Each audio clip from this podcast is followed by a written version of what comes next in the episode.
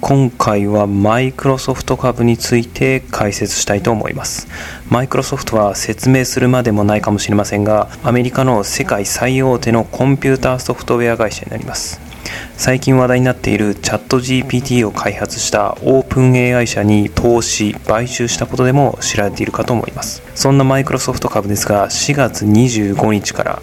4月27日にかけて約275ドルから304ドルと10%もの大爆進を見せています。今回はなぜマイクロソフト株がここまで大きく値上がりしたのか今後はどうなるのか買いなのか売りなのかについて解説したいと思います。こちらのチャンネルでは主にアメリカ個別株銘柄について解説しております。アメリカ個別株が好きという方はぜひ高評価とチャンネル登録をお願いします。それでは行ってみましょう。ではまずなぜマイクロソフト株がここまで値上がりしたのか。4月26日と4月27日それぞれの理由について解説したいと思います。まず4月26日については2023年度クォーター3の決算発表の内容が良かったためです。具体的には売上が市場予想51ビリオンだったのに対して実績は52.9ビリオン。EPS については市場予想2.24ドルに対して実績が2.45ドル。売上 EPS PS 両方を上回ることができました。売上については前年対比7%の上昇。為替の影響がなければ10%の上昇です。EPS については10%の上昇。為替の影響がなければ14%の上昇になります。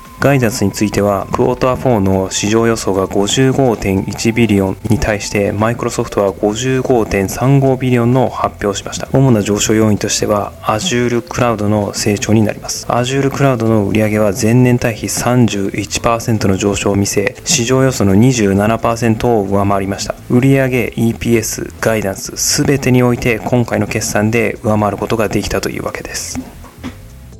次に4月27日の値上がり理由についてですが、マイクロソフトは全社会議においてアクティビジョン・ブリザードの買収を改めて再確認したためです。再確認してなぜ株価が上がるんだよというところですが、実はイギリスのコンペティション・エン・マックス・オーソリティ CMA、要は競争市場庁がですね、4月26日にマイクロソフトのアクティビジョン・ブリザードの買収を認めないと発表しました。これに対してマイクロソフトが対抗するという意思表明がが改めて垣間見えたためです。なぜイギリスの CMA がマイクロソフトの買収を認めないかというとこの買収によりビデオゲーム業界のイノベーションのレベルを低下させられると考えられ特にクラウドコンピューティングのニッチな分野でゲーマーが利用できる選択肢の量を減らす可能性があると CMA が考えているためです。しかしマイクロソフト及びアクティビジョン・ブリザードはこれを不服として上訴することにしました。この買収を問題視しているのはイギリスの規制当局だけではなくアメメリカ及びヨーロッパの規制当局も警戒しています。事実マイクロソフトはアクティビジョン・ブリザードの買収価格を1株95ドルとしているそうですが現在の株価はそれを大きく下回っており投資家は買収に対して懸念を表している証拠とも言えます。いずれにしてもマイクロソフトの株価が今回値上がりした理由は好決算によるものとアクティビジョン・ブリザードの買収に前向きな意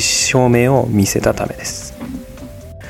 今後はどうなるかというところですが大きく2つあります。1つは先ほど説明したアクティビジョン・ブリザードの買収ともう1つは AI の話です。まずはアクティビジョン・ブリザードの買収について説明したいと思います。先ほど説明した通りマイクロソフトは69 billion でアクティビジョン・ブリザードコール・オブ・デューティーのメーカーとして有名な会社なんですけれどもこちらの買収を図りましたが4月26日にイギリスの CMA がこれを認めないと判断しました。これに対ししてマイクロソフトは独立した司法機関であるイギリスのコンペティションアピアトリビューナル CAT 競争上訴裁判所に上訴します。しかし CAT は CMA が判断した過程のみを審査するため買収の是非を審査するわけではありません。そのためこの段階ではマイクロソフトから新たに何か情報案を出すといったことはできません。マイクロソフトは5月24日までに上訴しなければなりませんが判決には数ヶ月を要する可能性があります。おそらく早くても9ヶ月またはそれ以上の期間が必要と考えられます。もしマイクロソフトの上訴が CAT を通ったとしてもそこで初めて CMA に対して情報案を提示できる形になります。そうでなければ CMA が同じ結論を出してしまうからです。他の国についてはヨーロッパの規制当局は5月22日までに今回の買収について判断を下す予定です。アメリカの規制当局はすでにこの買収を阻止するための訴状を提出しておりマイクロソフトはこれに対抗する意思を示しています。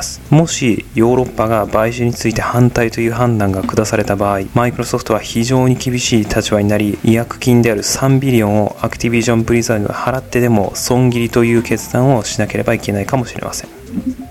次に AI についてです。マイクロソフトは最近流行りのチャット GPT を開発したスタートアップ企業 OpenAI に2019年という早い段階で1 billion の投資をしており、最近の成功からもさらに10 billion の複数年契約に合意したという噂も流れています。マイクロソフトはすでにチャット GPT を Bing、マイクロソフトの検索エンジンに取り込み、Google のシェアを取り込もうとしています。Bing のモバイルアプリケーションはチャット GPT が搭載されてから2ヶ月でインストール数が4倍に急増し、 daily active user 数は1億人にも達しています。マイクロソフトの検索エンジン部門の売り上げは2023年度クォーター3で10%だけの増加となりましたが、広告主が入ってくるのは時間の問題かもしれません。また、クォーター3では Teams のアクティブユーザー数が過去最高の3億人まで達成しました。特に企業はチャット GPT が搭載されている Teams プレミアム版を使用しており、これは AI により会議技議事録を自動で作成する機能が備わっています。今後さらに追加機能の展開も予定されています。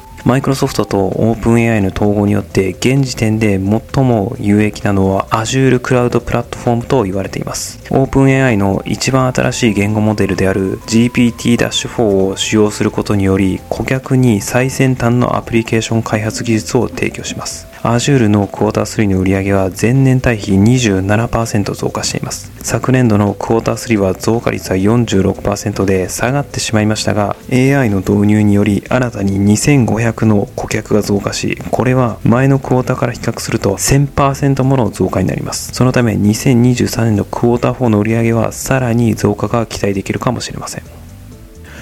そんなマイクロソフト株ですが、買いなのかどうかというと、個人的には買いません。というか、この前値上がりによって含み益が出たので売ってしまったくらいです。確かにマイクロソフトはオープン AI との統合により、さらなる成長が今後見込まれていると思います。特に Azure の成長は著しく、ライバルの Amazon Web サービスよりも早く成長しています。Amazon の CEO であるアンディ・ジェシーは世界の IT の出資の約90%はまだクラウドへの移管が行われていないと言っており、業界としてもまだまだブルーオーシャンの状態です。また、Word、Excel、Teams、コードライティングツールの GitHub ではさらに性能を向上させるために AI 搭載による新機能を追加しています。この機能向上により、マイクロソフトはさらに付加価値を乗せて製品を販売し、利益率の改善が見込まれています。インターネット検索エンジンについては、広告事業による売上増加を図っており、2026年までに400ビリオンの売上を目指しています。さらに、スマートフォンメーカーの大手サムソンはデフォルトの検索エンジンを Google から Bing にすることも検討しているようです。バンコブアメリカのアナリストによると、Apple も同様に Bing の使用を検討しているとのことです。もしこの切り替えが本当に行われた場合、